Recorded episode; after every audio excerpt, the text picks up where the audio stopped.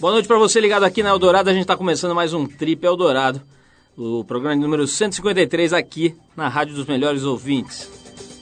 E a semana a gente recebe uma figuraça, um talento aí, um nome bem interessante entre os atores de televisão, teatro e cinema da nova safra brasileira. Estamos falando do Caio Blatt. Só para dar um gostinho, no ano passado ele lançou quatro longas, fez minissérie para Globo e ainda encontrou tempo livre para se apresentar no teatro.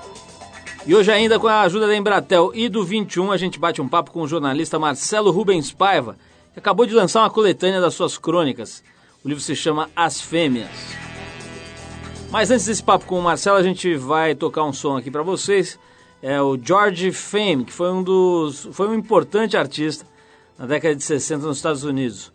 Ele misturava jazz e rhythm and blues de forma competente. Dele a gente separou a faixa Yeah Yeah do disco Getaway, de 66. Depois da música, tem o Marcelo Rubens Paiva com a gente. Pode se preparar que o programa tá bom e você vai gostar. Fica com a gente aí. Every evening, I let's go watch a movie. I met some movies, but she don't seem to be. And then she asks me, why don't I come to her flat and have some supper and have the evening pass by? Picking records, this sounds a groovy high five. I say, yeah, yeah. That's what I say. I say, yeah, yeah. My baby loves me, she gets me feeling so fine. She loves me, she makes me know that she's mine. When she kisses, I feel the fire get hot. She never misses, she gives it all that she's got. And when she asks me if everything is okay, I got my answer. The only thing I can say, I say yeah yeah. That's what I say, I say yeah yeah. We'll play a melody and turn the lights down. Estamos de volta, esse é o programa de rádio da revista Trip. E a semana com a sempre bem-vinda ajuda da Embratel e do 21 a gente bateu um papo com o jornalista Marcelo Rubens Paiva por telefone. Marcelo acaba de lançar um livro que reúne crônicas sobre amor, sexualidade e relacionamentos. O livro se chama As Fêmeas. Nesse primeiro trecho do papo, a gente perguntou para o Marcelo sobre o livro. Ele fala exatamente sobre esse lançamento. Eu tinha uma coluna no Folhatim, que era uma coluna é semanal nos anos 90. Teoricamente era uma coluna para adolescente, mas eu já não era tão adolescente assim. Escrevia sobre tudo, né? Política, literatura, teatro, relacionamento, mulheres. Aí quando é, eu combinei com a editora de fazer uma, uma coletânea das crônicas, eu reparei que a maior, a maior parte dela era sobre a mesma coisa, isso é, sobre mulheres. Por isso que o livro chama Senhas, né? Porque geralmente eram as crônicas que, que, que mais repercutiam no leitorado, né? E acabei virando um, um, um colunista que observa é, muito é, as relações não só através de experiências vividas, mas de histórias que eu escuto, histórias que eu imagino, que eu, que eu invento, que eu brinco. Né? Estamos conversando hoje aqui com o jornalista Marcelo Rubens Paiva, que acabou de lançar livro novo, As Fêmeas. E nesse segundo trecho do papo, Marcelo fala um pouquinho sobre a liberdade de imprensa aqui no país e comenta sobre os casos das biografias de Roberto Carlos e Mané Garrincha, dois livros bem polêmicos que causaram grande bafafá na mídia, etc. Vamos ouvir a opinião do Marcelo Rubens Paiva. Hoje em dia a gente está é, numa situação bastante delicada porque é uma, a lei é muito contraditória, entendeu? Ela tem, ela garante a liberdade de imprensa, mas por outro lado, o, qualquer juiz pode embargar uma obra ou uma matéria quando uma fonte entra com uma liminar, é, se houver suspeita de que a honra da pessoa foi atingida, né? Então esse conflito faz com que os escritores não se sintam mais corajados a escrever biografias, né? É o caso do Roberto Carlos, né? E isso já não é de hoje, isso já começou faz tempo, desde quando o Rui Castro lançou o livro sobre o Garrincha, né? No Brasil é muito difícil discutir liberdade de imprensa, enquanto a própria lei é confusa. Ela não, não ela tem essa contradição no artigo 5 da Constituição. Né? Bom, esse foi o papo de hoje por telefone aqui no programa com o jornalista Marcelo Rubens Paiva, que está lançando o livro As Fêmeas. Nesse livro ele reúne crônicas sobre amor, sexo e relacionamentos. Te agradece ao Marcelo e também à Embratel e ao 21 que sempre, toda semana, eles dão força aqui para a gente poder conectar rápido e barato com as pessoas que não podem vir aqui ao estúdio, mas com quem a gente quer trocar ideias.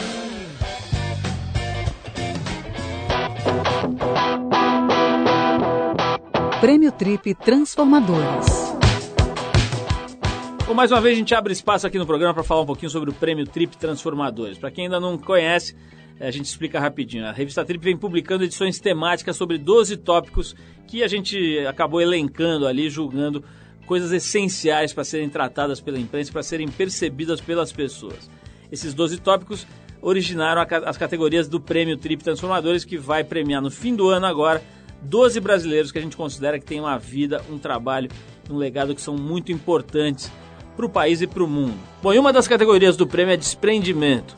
Essa categoria ela é, objetiva homenagear as pessoas que têm acesso à riqueza material e que a, a, administram essa riqueza material de forma que seja útil para o outro, né? não só para si próprio.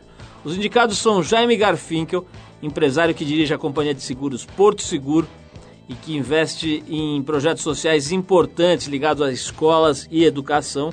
A Milu Vilela, herdeira do Banco Itaú, que preferiu abrir mão do emprego no banco para investir no voluntariado e João Joaquim de Melo, fundador do Banco Palmas, que encontrou na economia solidária e no crédito para as pessoas de pouca renda uma forma de combater a exclusão social. Bom, para ilustrar o tema que a gente batizou de desprendimento, a gente separou a declaração de um dos indicados para o prêmio, João Joaquim de Melo, que conta como que, o, como que o crédito comunitário que o banco dele oferece ajuda não só a financiar sonho de muita gente, mas a retomar a autoestima das pessoas pobres que se beneficiam desse crédito. O Marcelo Rubens Paiva, que falou com a gente antes aqui no programa, comenta sobre a relação entre dinheiro e arte. Vamos ouvir. Nosso trabalho com o banco comunitário, ele tem esse componente forte de fazer as pessoas acreditarem que elas são possíveis de resolverem seus problemas. É, normalmente os pobres são vistos, até pela mídia geralmente, como portadores de problemas. São roubam, são muito pobres, merecem assistência do governo. Então, esse nosso trabalho provou para os pobres que eles são possíveis de ter, ter soluções. É o pobre visto como portador de solução. Então, ele produz, ele consome, ele consegue organizar suas finanças, ele consegue organizar o bairro. Elas passam a ser portadoras de solução, elas passam a ver seus problemas e não simplesmente esperar que venha uma solução de fora o artista não deve pensar em dinheiro. Eu concordo com, com aqueles que acham que o dinheiro pode é, contaminar a obra de arte. Né? Eu não faço, aliás, eu nunca fiz, eu fiz uma vez só e me arrependi. E eu acho que o artista ele tem que tentar vender dinheiro daquilo que ele realmente né, acredita e gosta de fazer, né? Porque senão vira uma obra publicitária e não uma obra de arte, né? Vira uma obra contaminada pelo gosto do mercado. Né? Bom, é isso. A gente escutou o João Joaquim de Mello, fundador do Banco Palmas, o jornalista Marcelo Rubens Paiva, falando sobre dinheiro e desprendimento, que é uma das categorias do Prêmio Trip Transformadores. Se quiser saber mais sobre esse prêmio, que vai rolar dia 22 de novembro aqui na, no Auditório Ibirapuera, em São Paulo, quiser conhecer um pouco melhor as categorias e a ideia toda do prêmio, vai no trip.com.br barra transformadores, está tudo lá, os indicados, a ideia toda, vale a pena. Bom, daqui a pouquinho tem um papo com o Caio Blatt aqui no Trip. Mas antes a gente preparou mais um som, a gente vai de Mutantes e a faixa X mais Chuchu, versão cantada em inglês da música Ela é Minha Menina. Essa versão faz parte daquele álbum Technicolor que foi gravado em 70, mas que só foi lançado no ano 2000. O álbum traz diversas versões de músicas dos Mutantes cantadas em inglês, francês e espanhol. Vamos ouvir então os Mutantes e a faixa X mais Chuchu. E depois tem Caio Blatt aqui com a gente.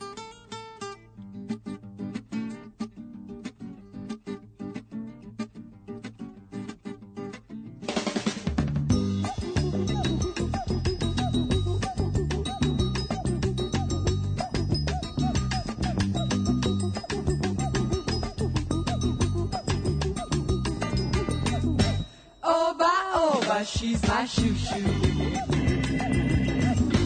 And she knows that I'm her shoo shoo. Oba, oba, take my hand now. And we're gonna make the love in samba.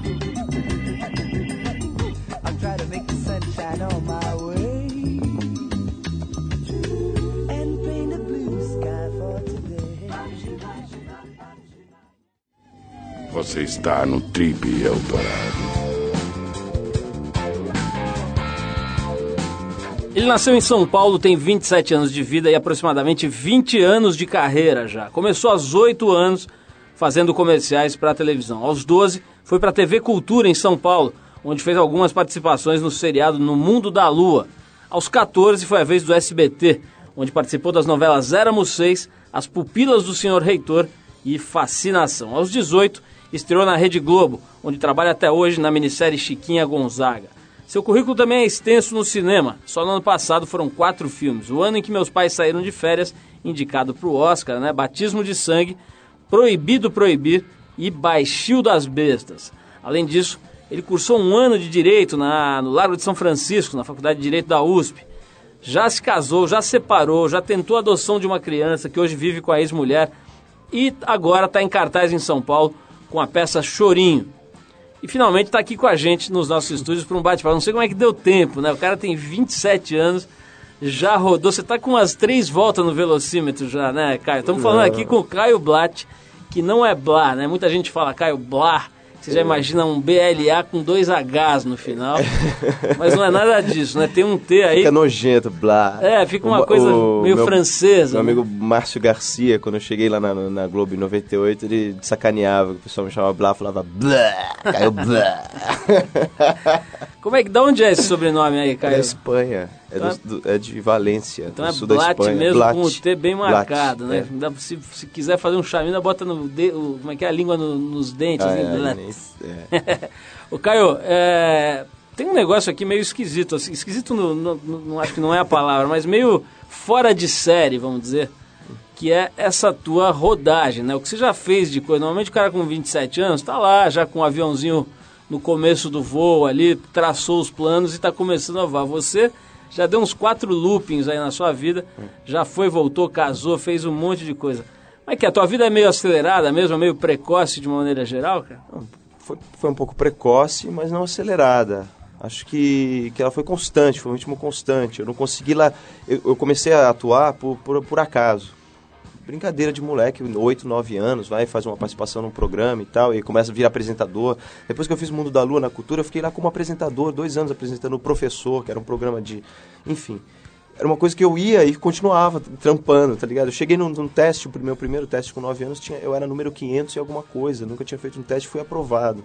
Então foi uma coisa que foi rolando naturalmente, era para ser um hobby, uma, uma atividade de moleque, que foi virando, foi virando atividade de adolescente, foi virando interesse, foi virando profissão, enfim. Agora, por exemplo, né, você estava me contando aqui antes da gente começar a gravar que você entrou na faculdade, né, num ciclo mais ou menos normal ali, final de adolescência, juventude e tal, faculdade. Conseguiu entrar numa faculdade difícil, né, na, na USP. E aí acabou largando, quer dizer, dá pra, dá perceber que essa carreira artística realmente dá uma abduzida no, no, no elemento, Ah, né? Graças a Deus, cara, era meu caminho e um trampo, um trabalho foi chamando o outro, foi abrindo a possibilidade. E eu acho que hoje a gente está vivendo um momento maravilhoso e inédito no Brasil, que é a gente poder fazer uma carreira em cinema.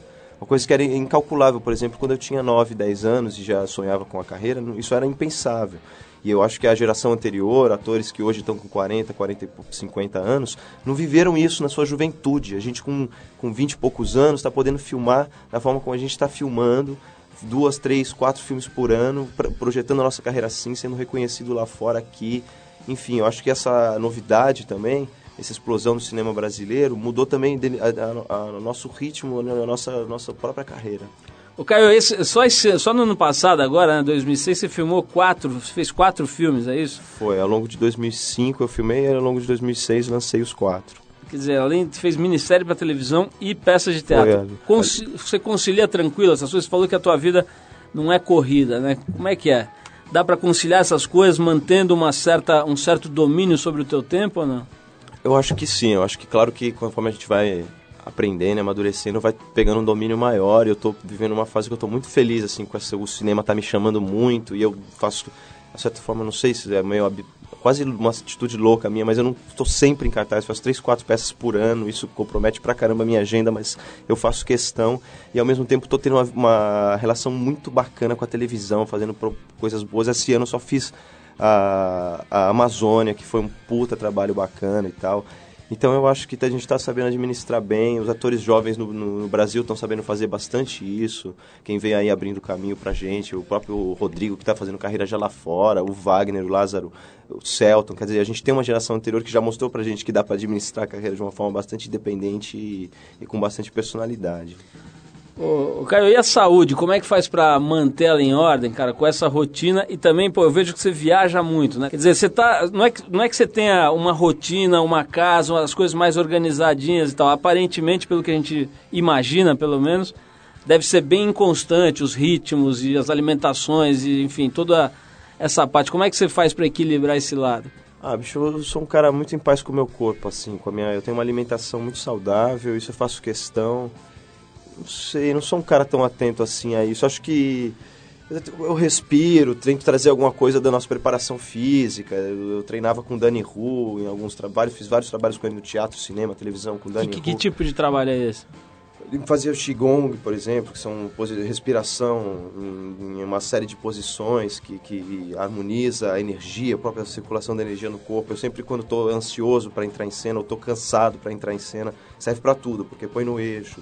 E às vezes demora cinco minutos, é um pequeno truque. Mas fora o Qigong eu tenho muito pouco recurso. Eu tenho um cara aqui na- no, no Paraíso que é um salva-vidas, assim, ele é quiropata, ele to- torce todos os ossos, bota a coluna todo no lugar e em seguida faz acupuntura. Cara que, por exemplo, no batismo de sangue, com as sequências de tortura, água gelada na cabeça, tortura psicológica, ia pro quarto e chorava à noite. Eu tive uma coisa que um, horrível, que eu nunca tinha experimentado, que é a sinusite. Minha cabeça inteira ficou congestionada e parecia que ia explodir três, quatro, cinco dias seguidos, ouvido tudo tampado, vontade de morrer.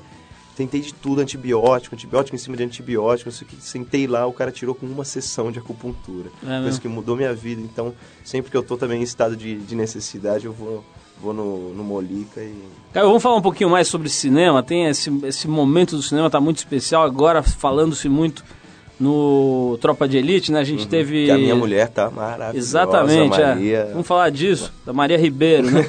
Falar disso também no próximo bloco, mas vou tocar uma música. Aliás, teve, teve aqui, a gente conversou a semana passada com o Zé Padilha, que é o diretor do, do, do filme, né? Conversou com a gente aqui no programa na semana passada. E a gente mostrou também uma entrevista feita em 2001 com o Rodrigo Pimentel. Pimentel, exatamente. Rodrigo Pimentel veio aqui em 2001, antes de escrever o livro, Sim. falar um pouco pra gente como é que é a real da vida dele lá como policial no- nos Morros Cariocas. Mas vamos tocar uma música, depois a gente volta pra falar mais com o Caio Blatt. A gente separou aqui um clássico do The Who, é a versão do The Who para a faixa Summertime Blues. Essa versão foi gravada ao vivo lá em Woodstock. Depois da música, então, a gente volta para falar com o Caio Blatt sobre Tropa de Elite, sobre os filmes atuais, sobre a mulherada na vida dele, sobre outras coisas interessantes. Vamos falar um pouco de TV Globo também. Vamos de The Who com Summertime Blues e a gente já volta com o jovem Caio Blatt por aqui.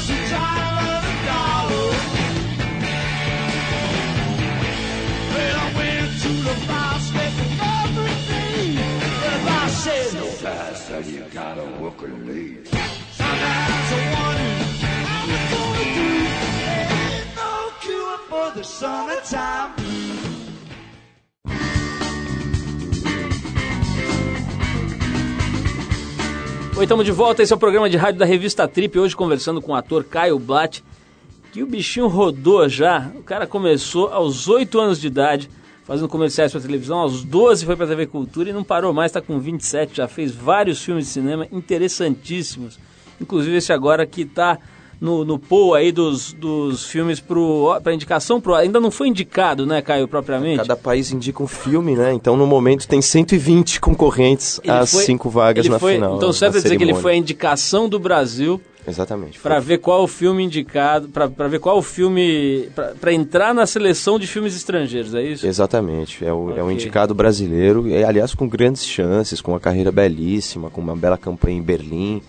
A gente espera estar já imediatamente, com essa indicação de todos os países, a gente espera estar imediatamente já entre os 12 filmes mais bem cotados para estar na, na final. Caio, eu tava vendo aqui é, uma coisa interessante que é o seguinte, a gente entrevistou acho que duas semanas atrás a Maite Proença aqui. E ela contou umas coisas muito engraçadas. Aliás, a entrevista foi ótima.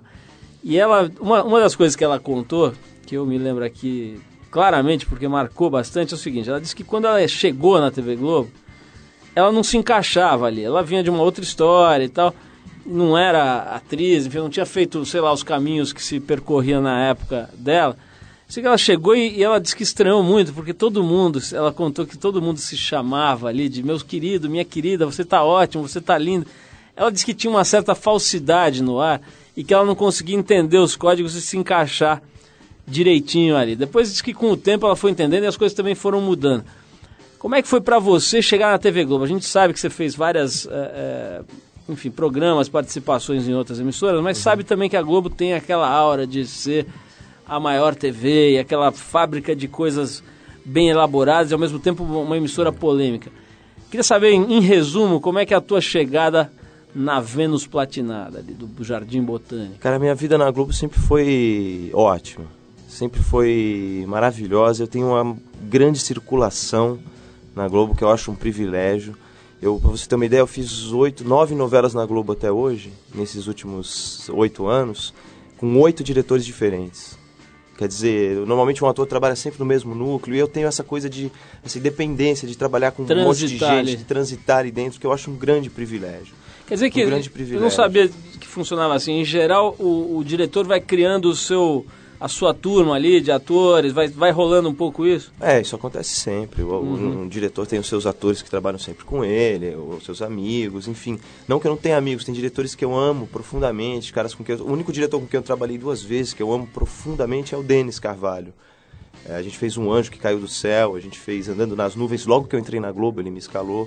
É, o Wolf, que eu, que eu adoro, acho um belíssimo diretor.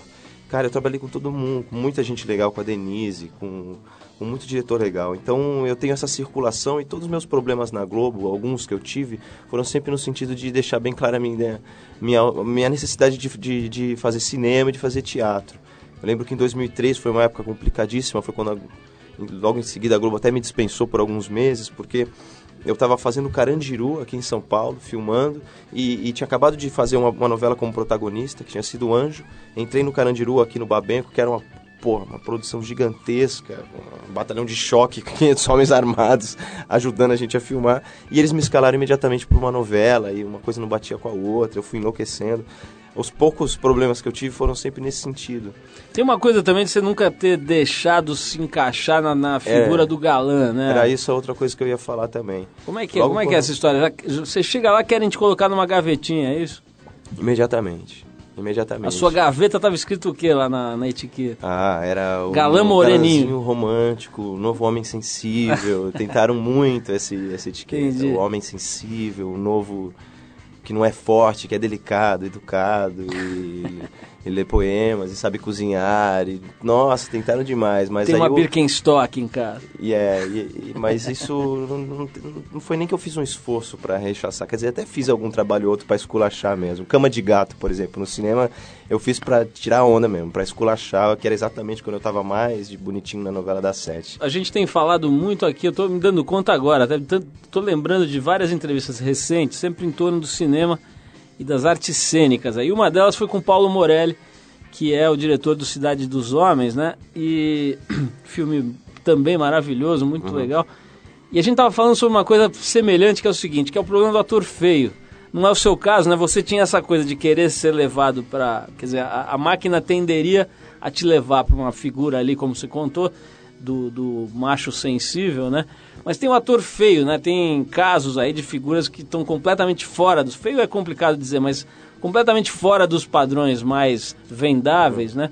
E, caras, ficam, fica complicado. Como é, que você, como é que você imagina que seja a história de um cara que tem talento, mas não tem a estampa?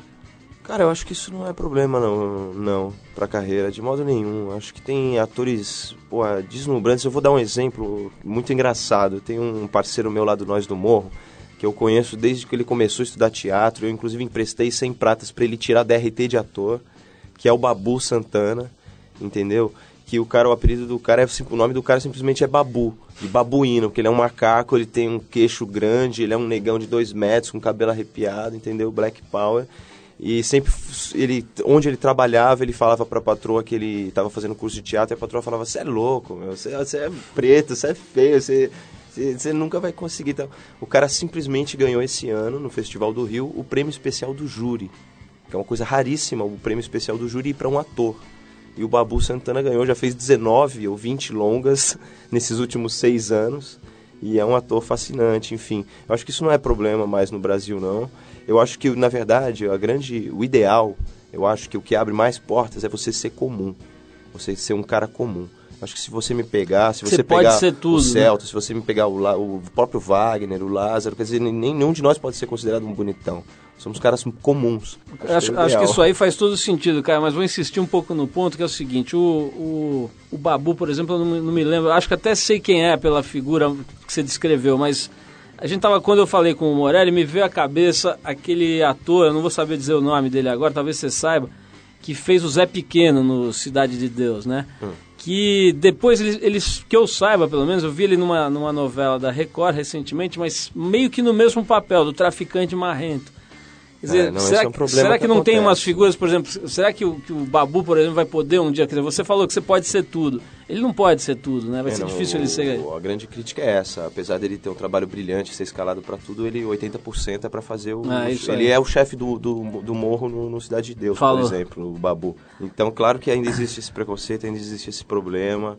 Uma coisa que a própria Thaís, que, que eu trabalhei bastante com a Thaís no teatro, ela tá aqui na capa da TPM, que ela fala que hoje existe a escalação do negro. A descrição do personagem assim, ele é, tem não sei o que, é negro, não sei o que, porque ela acha que o negro tem que ser escalado em qualquer papel, independente de estar no, lá no sinopse que esse tem uma proposta de ser, né, quebrar essa, esse paradigma, mas Caio, vamos tocar mais um som aqui, depois a gente volta para falar um pouco mais sobre a tua visão de mundo. Aí não falamos ainda da história da Maria Ribeiro, tua namorada, no Tropa de Elite. Vamos falar um pouquinho disso também, como é que é, como é que foi para ela e você do lado dela ali acompanhando bacana, foi, foi essa história, tá? Vamos, vamos tocar um reggaezinho aqui, que é um, um- um tipo de música que a gente procura tocar sempre que dá aqui no programa. Mas é muito raro a gente rolar uma mulher cantando reggae, né? Não, tem, não é frequente você encontrar trabalhos aí de mulheres vocalistas de reggae. Então, para corrigir essa falha aqui na nossa discografia aqui do programa, a gente foi buscar a Sister Nancy, que é uma boa representante do dance hall jamaicano, nasceu em Kingston e é contemporânea do Yellow Man, outro que já esteve aqui no programa, né, ao vivo, pouca gente sabe, mas já esteve aqui, acho que uns 10 anos atrás. Ela é contemporânea do Yellow, do Yellow Man e de outras feras do reggae jamaicano. Vamos de Sister Nancy com Bang Belly. Depois a gente volta com Caio Blatt. Vai lá.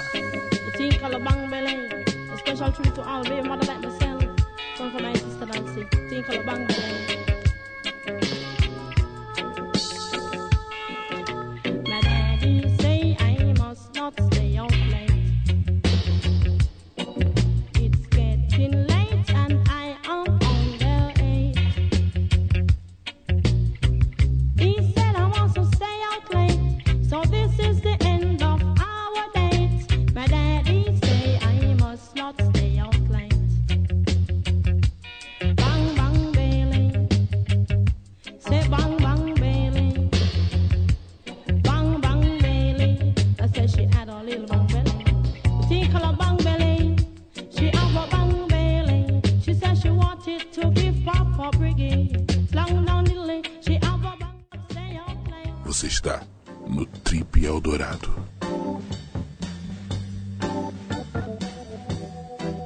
Ok, pessoal, estamos de volta. Esse é o programa de rádio da revista Trip. Hoje conversando com o, ator Caio Blatt.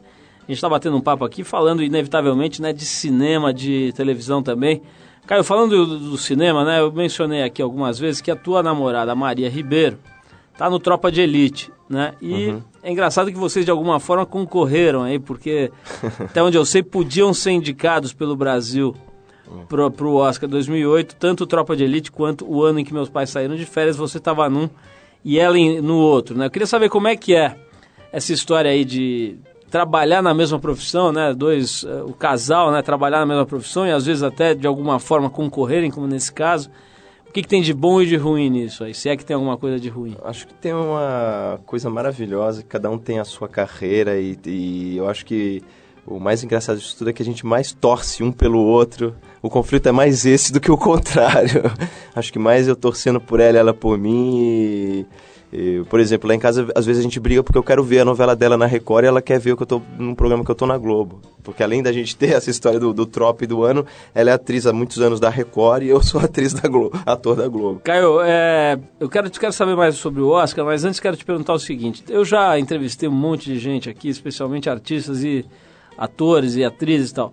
Alguns me dizem que desligam completamente do personagem, que chega em casa não tem nada a ver e tal. Outros dizem que ficam, já, já conversei com gente que falou que fica uns meses, né? Acabou a novela e o cara fica ali 30 dias com resquícios do personagem ali, tomando conta do, da sua carcaça e tal. Primeiro eu queria saber como é que é isso pra você. E no caso da Maria, dizer, durante as filmagens de Tropa de Elite, um filme tenso, e por natureza, por, por conceito, se ela ficou, vibrou um pouco nessa mesma frequência aí, como é que é essa história? Cara, o filme foi punk pra ela, a preparação foi muito pesada, e, mas foi mas é, ao mesmo tempo foi, foi maravilhoso pra ela. Teve um dia que ela me ligou dizendo que ia largar tudo, que tinha apanhado na cara, que não, isso nunca ia acontecer, que nenhum filme valia por isso, não sei o quê. E aí em seguida ela me ligou 15 minutos depois dizendo que tinha feito a melhor cena da vida dela. então é muito gostoso acompanhar isso. O filme foi pesado, foi punk. Eu sou um pouco contra esse tipo de violência contra o ator. Acho que tudo pode ser feito com bastante subjetividade, com bastante delicadeza. Eu, particularmente, sou um cara que fico muito tomado quando estou filmando, quando estou buscando um personagem, completamente tomado, é, fico mal mesmo, ou, enfim, fico afetado durante algum tempo e tal. Mas assim que o trabalho termina, eu me livro da parada, respiro fundo, esqueço, porque é muito sofrimento, cara. Ô, ô, Caio, você falou sobre essa, essa polêmica toda do Tropa de Elite, né? Um negócio que às vezes me pareceu até um pouco infantil, né? Parece que tem a coisa do bem e do mal separadinhos, Uhum, uhum, uhum. de forma muito, muito clara numa caixinha, uma de cada lado, né? É uma pena que o debate se resuma a isso. É isso que eu queria saber, cara. Como é que você viu essa, essa polêmica toda? Acusações, né? Chamando o filme de filme fascista e coisas do gênero. O que, que, você, que, que você tirou disso aí? Cara, eu acho que o filme é um filme múltiplo, polifônico, é um filme que mostra a falência da polícia, a falência do, do tráfico, a falência do Estado. Claro que o filme toma, toma partido do seu narrador e mergulha na história dele, isso impressiona todo mundo. Eu acho realmente assustador que se resuma o debate à, à, à plateia que, que, que comemora é, esse tipo de realmente esse tipo de reação da- da- mostra o quanto o nosso público às vezes está despreparado para assistir uma obra de arte com, e ter o seu próprio ponto crítico, não, não- saber não, não colar naquela, naquela violência, naquela realidade, enfim. Mas isso é um- uma outra questão. O que eu acho é que, que com toda essa coisa que aconteceu com o Tropa é que que está mais do que provado que, que o brasileiro quer o cinema brasileiro, quer o cinema brasileiro de qualidade, quer ver os filmes e não tem acesso. Quer dizer, eu acho que eu sou um pouco radical disso. Eu acho que eu sempre repito que cinema nacional é feito com dinheiro público e tem que passar na periferia e tem que chegar no cara. E se não está chegando, tá, o sistema todo está errado. Não adianta dizer que quem, quem vê o pirata é, não está roubando direito autoral, não sei o que, que. O próprio Brown falou lá no Roda Viva, né? Que ninguém gosta de, de vender DVD pirata e ficar correndo da, da GCM. Então, quer dizer, eu, eu acho até que tinha que legalizar todo o circuito de camelô. Acho que as distribuidoras, isso aí é uma proposta, não sei onde eu já ouvi isso, mas acho que a- a- as gravadoras e as distribuidoras tinham que fazer o DVD na versão popular, que custasse para elas a 2, 3, 2,50 e que o próprio elas pudessem dar o original versão popular para o camelô vender a cinco reais, pelo mesmo valor, sem mudar o valor que ele quer. Porque as pessoas precisam. Quando tem cinema na periferia, um real lota. Quando tem um cinema a 1,90 lota. Quando tem teatro de graça, as pessoas fazem fila para tirar a senha. Quer dizer, é, tem que repensar toda a distribuição do cinema brasileiro a partir desses, desses acontecimentos. É, o que provavelmente os distribuidores vão argumentar é que isso é impossível, né? Porque a carga tributária em cima do produto inviabilizaria a venda por esse preço. Mas aí, acho que é outra conversa, acho que é, é o caminho que você está propondo aí, acho que é um caminho interessante. Mas olha só, o, você falou aí no, no Mano Brown, eu soube que você chegou a se mudar para uma favela no Vidigal, no Rio, uma certa altura da tua vida. Queria saber como é que foi essa história, se rolou mesmo. E que você contasse um pouquinho o, desse filme que vocês estão fazendo na região do Capão Redondo, Zona Sul, da cidade de São Paulo, né? A famosa periferia paulistana. É, queria que você contasse um pouquinho dessas duas experiências. Ah, então, eu no Rio de Janeiro fui pesquisar para uma uma peça que a gente ia fazer, uma montagem que eu ia fazer, uma peça que eu estava dirigindo com o Caco Ciocler e o Daniel Oliveira no elenco e a Rosane Goffman. E a gente foi no, no Nós do Morro pesquisar. E de ir para lá pesquisar, conversar com eles, ensaiar lá, eu decidi ficar lá o tempo todo morando. Aluguei logo a casa onde a gente iria ensaiar e, e fiquei lá. E, pô, foi glorioso, né, cara? Quando você descobre a, a, vida que é na comunidade, né, que é totalmente diferente do, do, asfalto, é glorioso. Eu morava quatro anos numa cobertura na Barra e não conhecia ninguém no prédio. E eu parei o, o carro com as minhas coisas dentro, quando eu vi já estava todo mundo carregando tudo. O, meu carro ficava na rua com a chave, com a, com a chave no, no, contato, a porta aberta. Quando eu acordava e descia para a sala, já tinha dez negros tomando café e mexendo nas coisas, e me esperando. E, enfim, viver em comunidade, essa coisa que a, que a, que a favela tem, né, dessa cumplicidade, essa irmandade, essa lealdade, que é demais. E o filme que a gente está fazendo agora lá no Capão é exatamente sobre isso, sobre essa lealdade. É um filme sobre três, três irmãos, três moleques, três amigos que cresceram no Capão Redondo e cada um seguiu um caminho distinto, um caminho diferente. E por conta disso a gente está caindo lá no Capão direto, tá ouvindo rap 24 por 20 por 7 e tá pegando. Porque eu, eu falo que. Todo mundo fala, ah, Caio, você é um ator que pesquisa, que vai, mora onde você vai filmar. Eu falo, pô, é cagaço, cara, é cagaço. É, um, um, você vê imediatamente o cara que não é da periferia quando, quando ele te dá a mão para te cumprimentar. Ele já deu de, de um jeito errado, você já, já sacou o cara todo. Então é por cagaço. Eu sei que o personagem, para representar a Zona Sul de São Paulo, para representar o Capão, entendeu? Tem que tem que tem vários raps do Racionais que fala da ponte pra cá é outra história, né? Tem que ter pra trocar, da ponte pra cá é outra conversa. Caio, pra gente terminar aqui, o tempo tá comendo as bordas aqui, a gente quer saber o seguinte, você com essa correria toda que você fez, é, já com 20 anos quase de carreira, dá para ganhar uma grana legal, dá para ficar à vontade, ficar tranquilo, ficar escolhendo os projetos que você quer, não quer participar, ou acaba tendo que fazer uns trabalhinhos aqui e ali que você não faria se pudesse não fazer, tal. Como é que é esse lado? Cara, eu acho que depende do seu depende do seu estilo de vida, do seu objetivo de vida, da sua filosofia de vida, né? Eu não tenho muita ambição não, e eu vivo muito bem no meu trabalho, consigo administrar, inclusive tem um plano de até é sério mesmo, tem um plano de pelo menos você, a gente começou o programa falando que eu trabalho desde os nove, já estou trabalhando há vinte e tantos anos, 20 anos eu tenho um plano mesmo de até os 40 conseguir me libertar dessa relação do trabalho e, e grana. Conseguir a partir daí fazer a carreira somente por interesse, por paixão, como um amador mesmo em tudo. A partir do, eu acho que seria um privilégio muito grande eu ser livre assim aos 40 anos, mas eu estou fazendo o meu plano para isso, cara. Caio, olha, ah, vamos falar do é. Chorinho, pô, eu tava esquecendo aqui a peça que você está levando aqui em São Paulo, né? Rolou nesse festival incrível, né? Como é que chama? Satiri... Satirianas. Satirianas, Satirianas, né? Um festival de é. uma peça atrás da outra de noite, é foram 72 horas, se não me engano, três dias seguidos, madrugada dentro, uma peça atrás da outra, tudo de melhor da dramaturgia paulista, enfim um festival que, que ressuscitou a Praça Roosevelt, os sátiros, né? Tem que falar desses caras que eles ocuparam a Praça Roosevelt com teatro da melhor qualidade, com programação da melhor qualidade, revigoraram a praça, atraíram outros grupos para lá. E nós atualmente estamos no espaço dos Parlapatões, que são maravilhosos e que abriram um espaço maravilhoso na, na Praça Roosevelt, inaugurado há menos de um ano.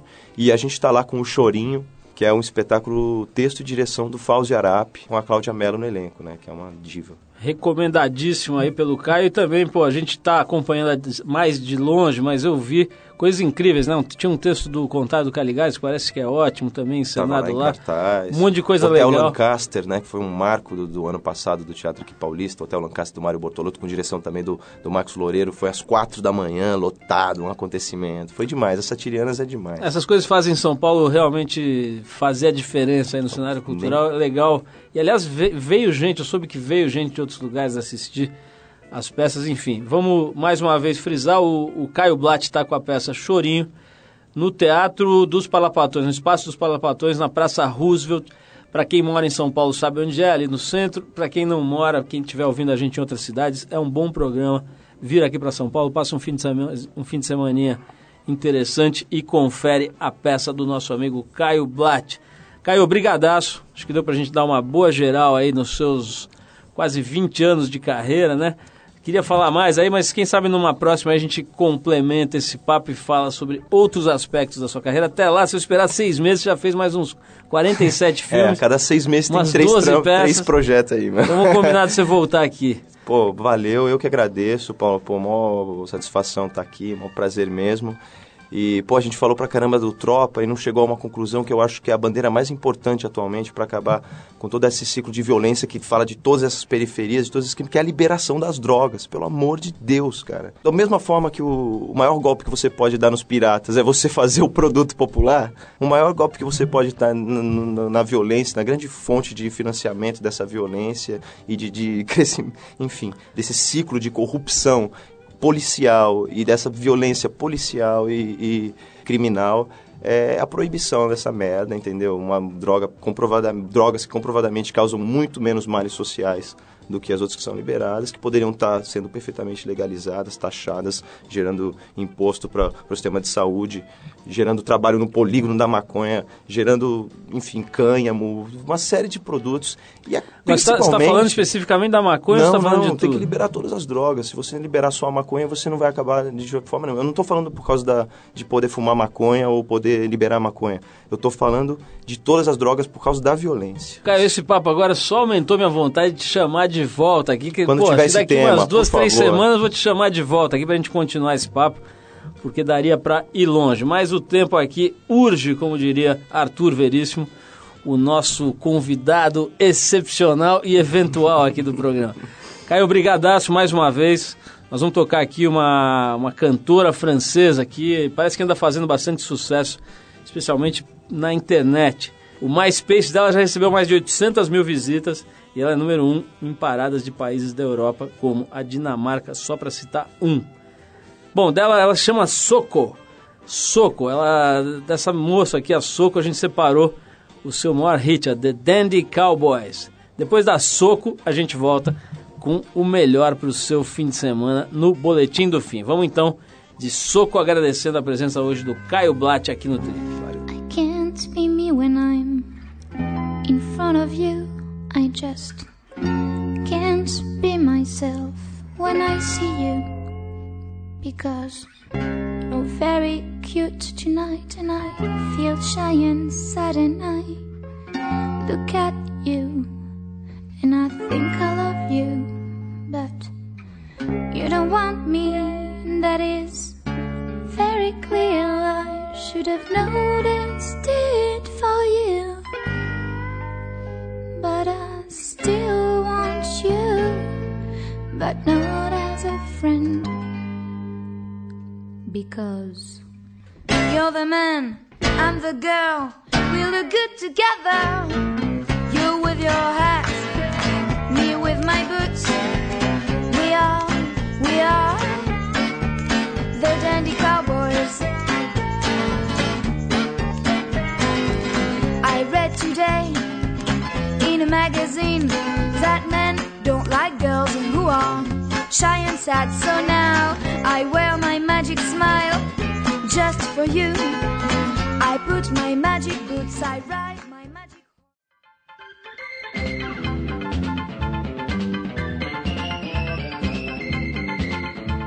Bom, pessoal, a gente vai ficando por aqui. O Trip Eldorado é uma produção da equipe da revista Trip, em parceria com a Eldorado FM, que é a rádio dos melhores ouvintes. A apresentação é de Paulo Lima, com participação excepcional e esporádica de Arthur Veríssimo. Coordenação de Endrigo Kiribras. Produção e edição Alexandre Potashev. Para falar com a gente é só escrever para radio@trip.com.br ou entrar no www.tripfm.com.br, onde você pode dar sugestões de músicas e de convidados. Vai encontrar um arquivo para escutar e baixar para o seu tocador de MP3, diversos programas nossos aqui de várias épocas, enfim, um site bem completo. E na semana que vem a gente volta nesse mesmo horário com mais um Trip Eldorado. E na terça às 10 da noite tem reprise do programa para você que perdeu um trecho ou que quer ouvir o programa de novo. Um abração, um ótimo fim de semana com muita paz e saúde para você.